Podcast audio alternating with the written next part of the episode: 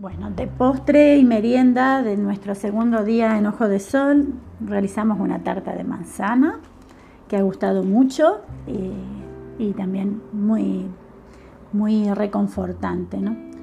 Bueno, eh, para el, el, bizcocho, la base de la tarta de manzana, realizamos un bizcocho con cuatro huevos, 150 gramos de panela integral, la ralladura de un limón, media cucharada de canela, la batimos bien, bien, bien, bien, mucho, mucho, mucho y luego le agregamos un yogur y de la misma medida de ese yogur le agregamos mm, aceite neutro de girasol.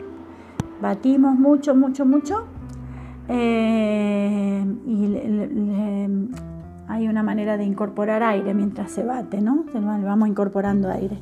Y a eso le agregamos dos tazas y media de harina de espelta integral y una cucharada rasa de bicarbonato de sodio. Eso lo batimos también mucho y lo dejamos reposar mientras vamos eh, pelando manzanas que mm, depende del tamaño de la manzana, serán seis manzanas aproximadamente, se pelan, se cortan por la mitad se le quita el centro y se cortan en, gajos, ¿no? en rodajitas. Em, luego metemos la base del bizcocho en, una asadera de horno, en una fuente así rectangular. Yo le coloco un papel debajo para que sea más fácil luego que no se pegue, pero podría también ponerse eh, mantequilla y, y, harina, ¿no? En mantecar y enharinar un molde, pero bueno, eh, el papel es un recurso que facilita mucho. Entonces colocamos la base del bizcocho y sobre la base del bizcocho la manzana, ¿no? Todas así eh, cubriendo como toda la, la tarta.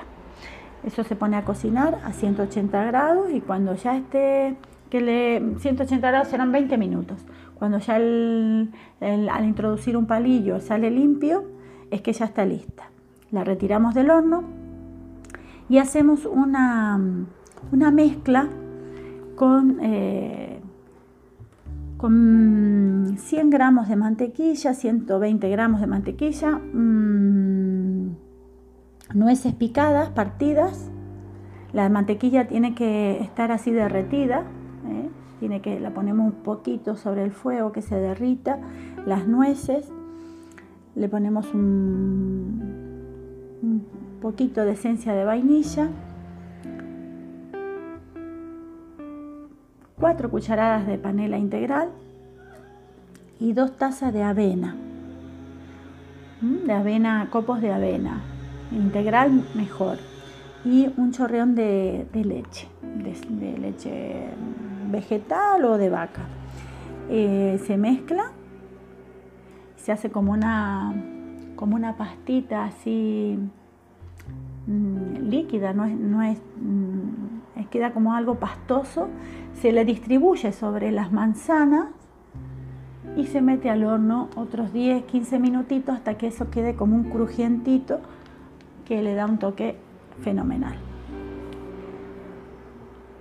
y ya está nuestra tartita de manzana.